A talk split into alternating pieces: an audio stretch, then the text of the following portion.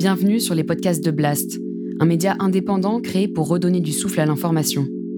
Blast vous propose un autre regard sur l'actualité, à travers des reportages, des décryptages, des enquêtes et des entretiens que nous avons décidé de convertir ici en podcast. Notre ambition Devenir votre média de référence et ainsi peser dans la bataille de l'information qui s'annonce et qui sera décisive.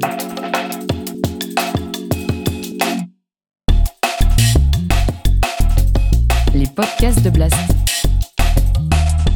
L'économie. Avec Salomé Saké. C'était l'une des interviews les plus attendues de ces derniers mois, celle du président de la République, venu défendre coûte que coûte sa réforme des retraites. Écoutez, ce texte, il va poursuivre son chemin démocratique. En dépit de la colère de la rue. La retraite À 60 ans On s'est battu pour la gagner Et la retraite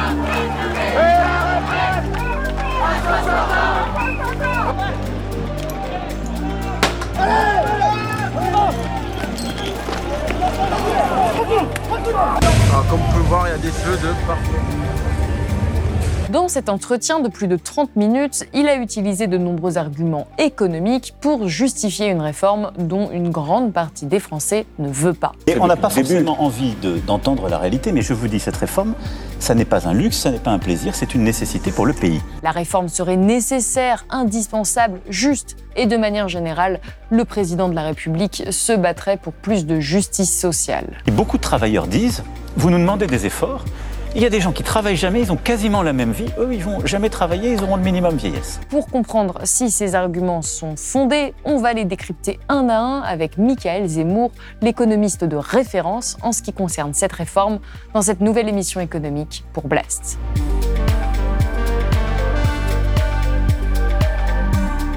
Michael Zemmour, bonjour. Bonjour.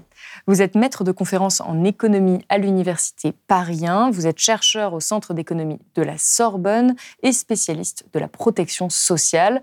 Et aujourd'hui, vous venez pour nous parler de cette contestation de la réforme des retraites. Pourquoi est-ce que, selon vous, cette réforme suscite une telle colère? Je pense qu'elle euh, suscite une opposition pour des raisons de fond. C'est-à-dire que la retraite, ça prend une place importante dans l'économie, dans la vie euh, des individus, des salariés. Et donc, on savait même avant la réforme que au sein de la protection sociale, il y a un fort attachement au système de retraite. Et là, l'opposition, elle n'est pas que symbolique parce que les mesures qui sont contenues dans la réforme sont des mesures importantes, relativement brutales et rapides, surtout dans leur mise en œuvre. C'est-à-dire que le gouvernement a choisi de faire des économies rapidement en décalant les départs à la retraite. Ça va s'appliquer dès la fin de l'année 2023, c'est-à-dire que les personnes qui devaient partir en octobre 2023, si la réforme est appliquée, devront partir en 2024. Et puis, euh, c'est un décalage euh, relativement rapide, puisque euh, les personnes nées en 1968, par exemple, ne pourraient pas partir à la retraite avant 64 ans, sauf conditions particulières. Et donc, pour finalement quasiment toute la population de ce pays, mais en particulier pour les personnes qui sont aux portes de la retraite, c'est changer les règles du jeu de manière assez dure et assez rapide. Et donc je pense que c'est pour ça en particulier qu'il y a une opposition. Alors à Blast, on a déjà fait de nombreuses vidéos de décryptage où on a essayé de prendre euh, vraiment mesure par mesure pour essayer de comprendre cette, euh, cette réforme. En quelques mots, pourquoi est-ce qu'elle est injuste? Alors on peut regarder euh, deux choses. D'abord, c'est une mesure qui est destinée à faire des économies. Et donc, euh, on peut regarder qui va supporter euh, le plus ces économies. Les économies, elles sont faites par euh, le décalage du départ en retraite et par l'allongement de la durée de cotisation. Donc l'âge minimal de départ à la retraite, il va être décalé entre 62 ans et 64 ans. Et le profil type qui va le plus supporter ce décalage, c'est plutôt les femmes qui ont une carrière et des enfants, qui est déjà un profil qui a aujourd'hui des droits à la retraite, mais un niveau de retraite plus faible que les hommes en moyenne. Donc ça, c'est euh, une première chose. La deuxième chose, c'est que ça va plutôt euh, concerner euh, les catégories ouvriers, employés, davantage que les cadres. En fait, tout le monde est concerné, mais à des degrés divers. Et quand vous êtes ouvrier, employé, souvent vous avez fait moins d'études, vous avez commencé un petit peu plus tôt. Et donc, décaler l'âge de la retraite, eh ben, ça vous concerne plus directement parce que vous étiez plus en situation de partir à 62 ou 63 ans. Donc ça, c'est les, les deux facteurs sans doute euh, les plus importants. Et puis aussi, il y a le, côté, j'en parlais euh, précédemment, brutal, c'est-à-dire euh, la mise en œuvre extrêmement rapide pour des gens qui voyaient déjà, qui avaient déjà organisé leur retraite pour dans quelques mois. Et dans le cadre des réformes précédentes, par exemple, c'était pas le cas? C'était pas aussi brutal? Alors ça dépend. Il y a eu des réformes euh, dures mais qui ont eu une application très longue. La réforme Balladur de 1993 et s'est appliquée sur une quarantaine d'années. Donc elle fait beaucoup d'économies mais elle a eu une application très lente et les individus ont eu le temps de s'y adapter. Par contre, on a eu déjà une réforme brutale et rapide, c'est celle de 2010 qui a passé la retraite de 60 à 62 ans. Je ne passerai pas en force. Le temps qu'il faut sera donné à la discussion avec les partenaires sociaux.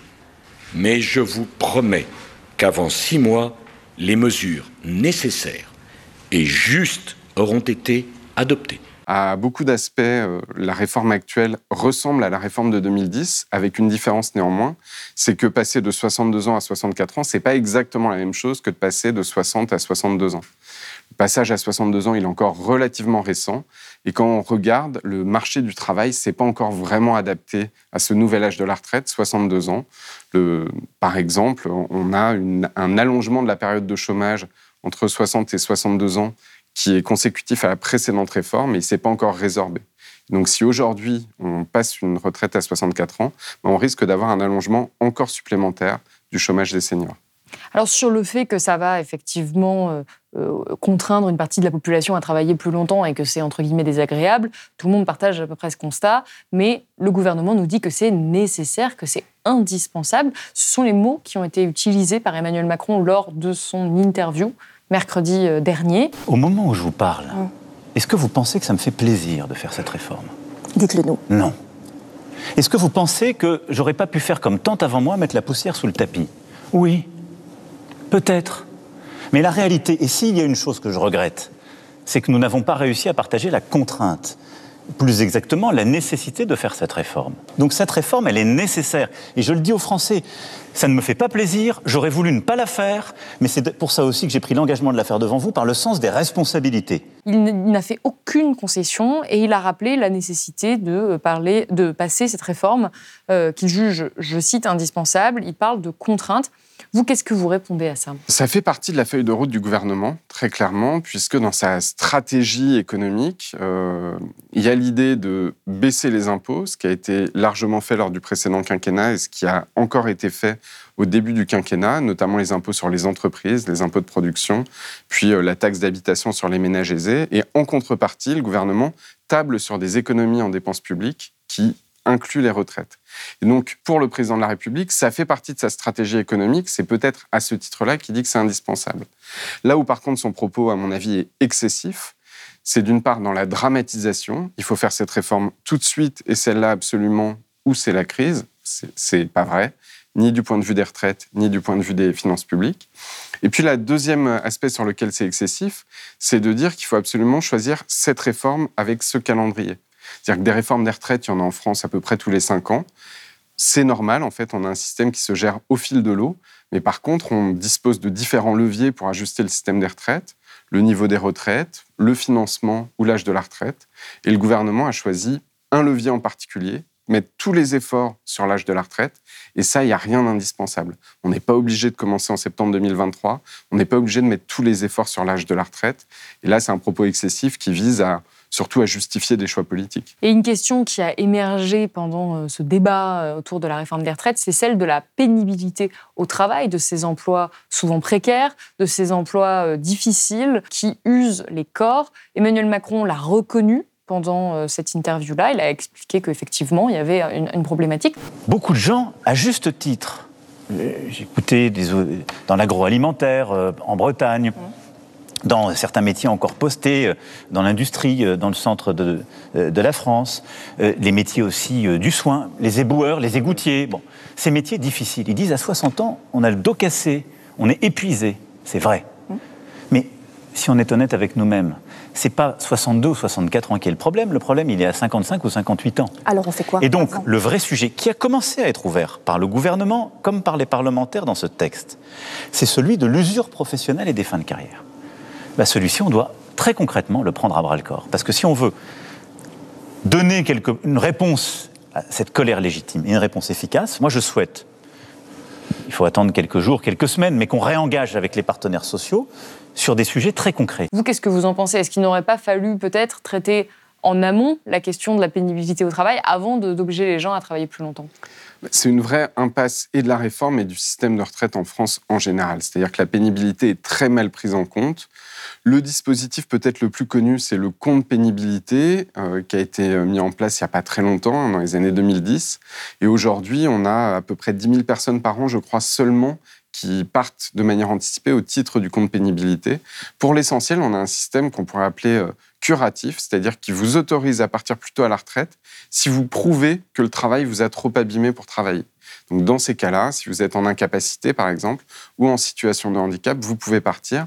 Mais pour le reste, les facteurs de pénibilité au travail sont très mal reconnus. Ils sont un peu reconnus par certains régimes spéciaux. C'est notamment à ce titre-là que certains régimes spéciaux permettent de partir plus tôt à la retraite. Mais il y a beaucoup de situations de pénibilité, de stress psychique, de stress physique aussi, qui ne sont pas reconnus.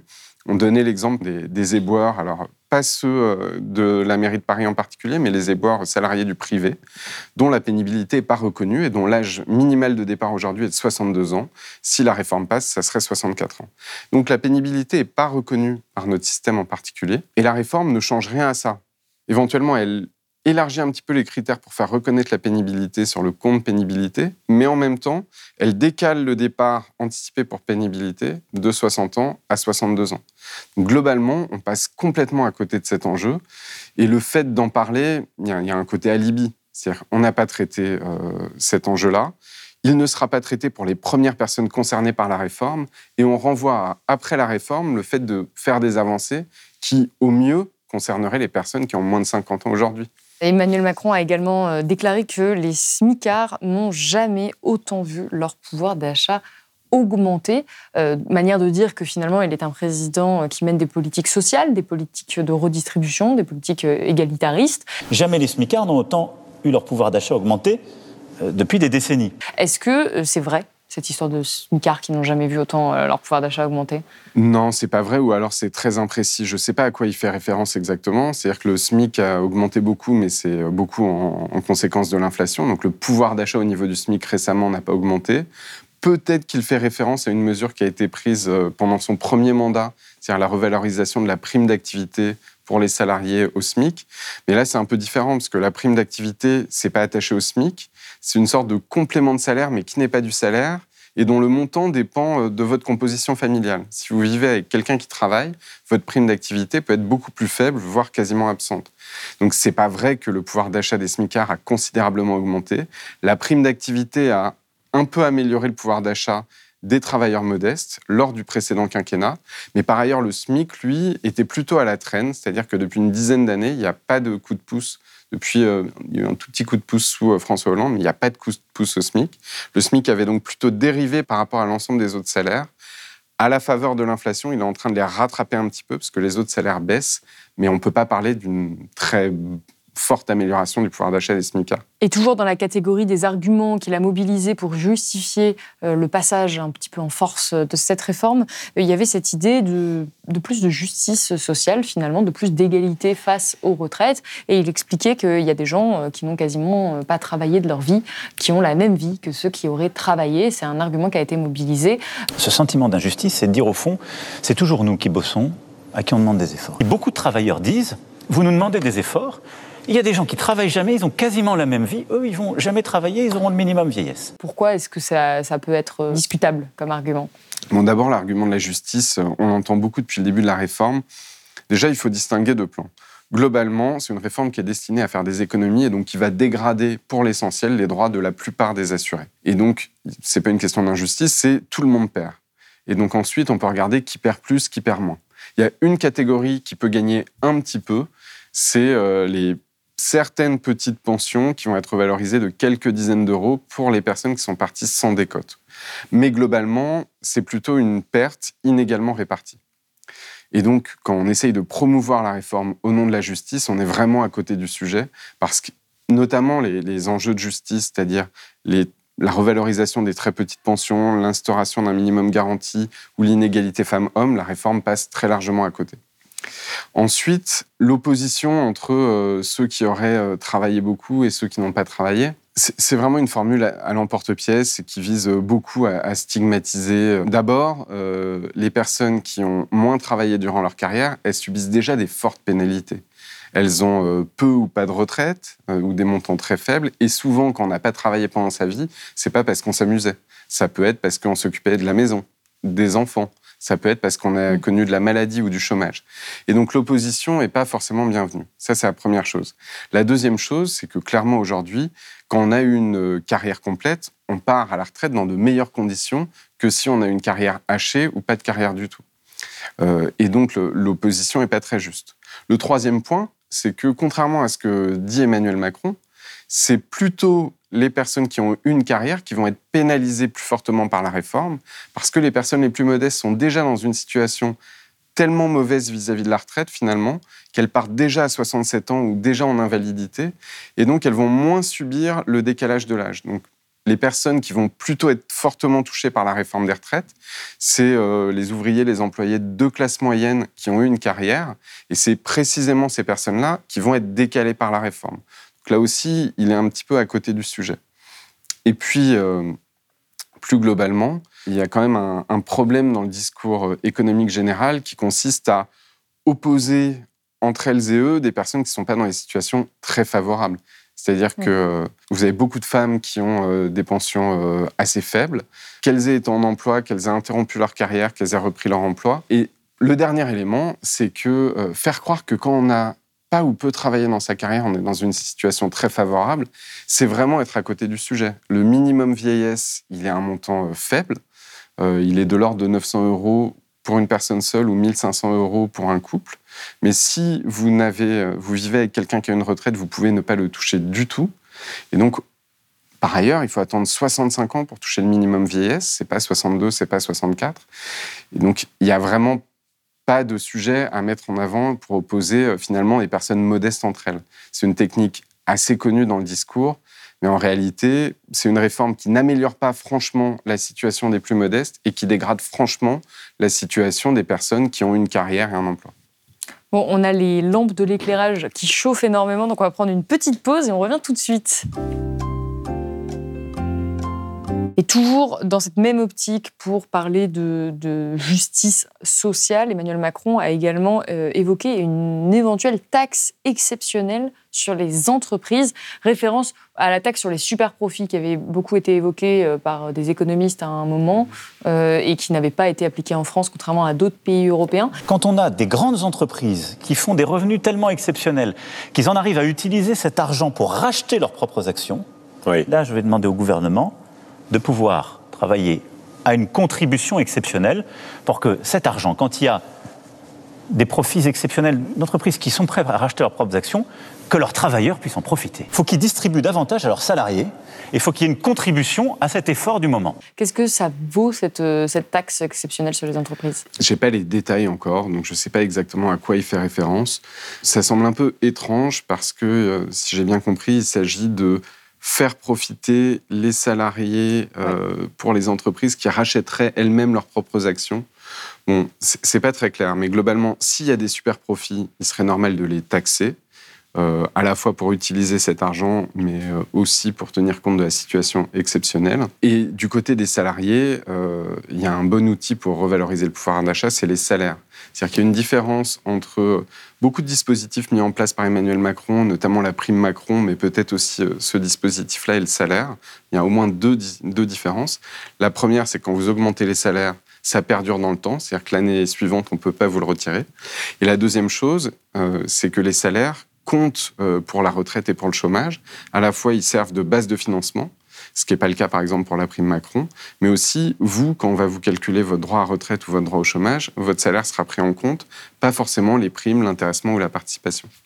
Aujourd'hui, on voit qu'il y a une colère sociale immense. Euh, on est revenu sur cette réforme, mais aujourd'hui, ça dépasse cette euh, réforme des retraites. Il y a un sentiment d'injustice, un sentiment de ne pas être écouté. Comment est-ce que, selon vous, Emmanuel Macron pourrait sortir de cette impasse? Par quelle réforme économique, notamment? Bah, D'abord, je pense que le, sort de la réforme des retraites n'est pas encore joué. C'est-à-dire qu'à la fois, elle a été euh, adoptée au Parlement, Euh, il y a des recours devant le Conseil constitutionnel, mais on a en même temps, quand on regarde l'histoire sociale de la France, des exemples de réformes qui sont adoptées au Parlement et pas mises en œuvre. Alors certaines ont été mises en œuvre malgré une forte opposition, c'est le cas de la réforme des retraites de 2010, et d'autres n'ont pas été mises en œuvre, c'est le cas du contrat première embauche en 2006, qui avait été adopté par le Parlement mais pas promulgué. C'est le cas aussi de la première réforme des retraites d'Emmanuel Macron, qui avait été adoptée au 49.3, le fameux système à points, et qui n'a jamais été mise en œuvre suite à la crise du Covid. Et donc là, au moment où on parle, il y a toujours un mouvement social très fort et qui ne semble pas faiblir. Et donc la suite de, l'histoire me semble pas complètement jouée.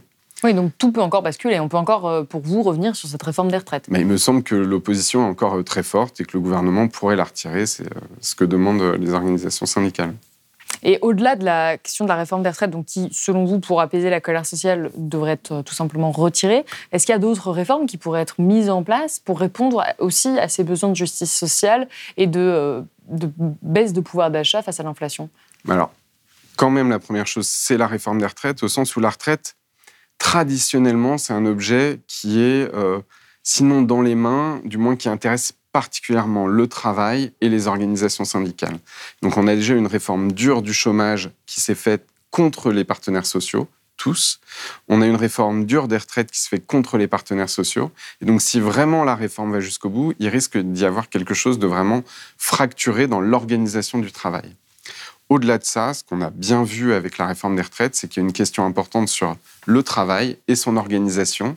Vous parliez tout à l'heure de pénibilité. On a manifestement en France une organisation du travail euh, qui est basée sur l'usure, c'est-à-dire un ensemble de métiers où on va recruter des gens en organisant le travail et en sachant qu'elles et ils ne pourront pas tenir jusqu'au bout de leur carrière. C'est-à-dire qu'à la fois, quand vous interrogez les salariés, ce qu'a fait le ministère du Travail récemment, il y en a 37% qui vous disent qu'ils ne se voient pas continuer dans le même emploi jusqu'à la retraite. Et en même temps, dans certains métiers, il est très clair, c'est le cas du nettoyage, du bâtiment, notamment, que euh, les personnes arrêtent ou sont souvent en incapacité bien avant l'âge de la retraite, du fait même de l'organisation du travail. Donc de ce côté-là, il y aurait vraiment des choses à faire. Et puis enfin, la grande question en ce moment, c'est la question des salaires. Euh, le pouvoir d'achat des salariés, depuis un an, a reculé. C'est-à-dire que les salaires réels ont baissé, les salaires ont augmenté, mais moins que l'inflation. Et donc, c'est une question qui revient énormément, y compris euh, dans le mouvement social actuel. Et est-ce que finalement, on avait besoin d'une réforme des retraites en premier lieu, selon vous? Non, on n'en avait pas besoin au sens euh, de ce calendrier-là et de cette forme-là. Ce que nous dit le rapport du Conseil d'orientation des retraites, c'est que les dépenses de retraite sont plutôt stabilisées, voire même en baisse à moyen terme. Cette stabilité, elle se fait aussi au prix d'une sorte de dégradation de la protection. C'est-à-dire que le niveau de vie projeté des retraités va plutôt avoir tendance à décroître dans les 20 ou 30 prochaines années et la retraite à euh, ne pas s'allonger, même si les gains d'espérance de vie augmentent. Donc les dépenses sont stabilisées, mais pourtant, il y a un déficit prévu dans le système des retraites. Et c'est pas un déficit qui est dangereux ou menaçant, vu son ampleur, c'est à peu près 3% du système, mais c'est pas non plus quelque chose dont on peut se moquer. Euh, un système de retraite, globalement, par répartition, vous avez envie de le, gérer de manière équilibrée dans le temps. Pour l'équilibrer, il y a plein d'autres solutions. Euh, on peut jouer comme le fait le gouvernement sur l'âge, on peut jouer comme l'a fait ce gouvernement ou les précédents sur le niveau des pensions, on peut jouer sur le financement. Donc aborder le sujet des retraites dans le quinquennat, euh, c'est pas absurde. La question, c'est de voir quelle réforme de retraite on fait. D'abord pour traiter le déficit, mais c'est pas la seule question. Finalement, le déficit n'est pas très important, donc il y a des, des, réponses qui peuvent être assez simples, mais aussi pour améliorer le système, parce que si la retraite fait bien son travail en France, il y a aussi des imperfections, notamment euh, du côté de l'égalité femmes-hommes ou du côté des personnes qui ont un bout de carrière dans le public ou un bout de carrière dans le privé. Et vous, en tant qu'économiste, vous êtes relativement critique. De cette réforme depuis le début. On vous a beaucoup entendu en parler dans les médias. Et j'ai peu entendu de voix d'économistes qui défendraient, euh, à contrario, cette réforme. Donc je me demandais si votre position euh, est majoritaire dans le domaine euh, économique, en tout cas dans le paysage universitaire français aujourd'hui, ou est-ce que vous défendez, vous êtes, voilà, on vous donne beaucoup la parole pour une position qui serait finalement minoritaire? Je n'ai pas fait de sondage parmi les économistes. Euh, qu'est-ce qu'on peut dire? On peut dire que globalement, les économistes qui seraient les plus enclins à soutenir cette réforme, ils le font pour des raisons qui sont extérieures au système de retraite. c'est-à-dire euh, plutôt la baisse des dépenses publiques ou se servir des retraites pour réduire le déficit public. On voit ça comme un outil. Effectivement, c'est un outil parce que les retraites, c'est beaucoup de dépenses. Donc, si vous voulez réduire le déficit, vous touchez aux retraites, tout de suite, ça a un effet. Et pour des arguments qui vont aller du côté du marché du travail, effectivement, si vous décalez l'âge de la retraite, il y a des personnes qui vont être plus longtemps en emploi. Donc, ça va augmenter le taux d'emploi. Mais généralement, les personnes qui voient, entre guillemets, ces avantages, ce ne sont pas des avantages, à mon avis, très importants. C'est-à-dire que ça ne rendra pas la France riche, la réforme des retraites. Mais il y a ces avantages.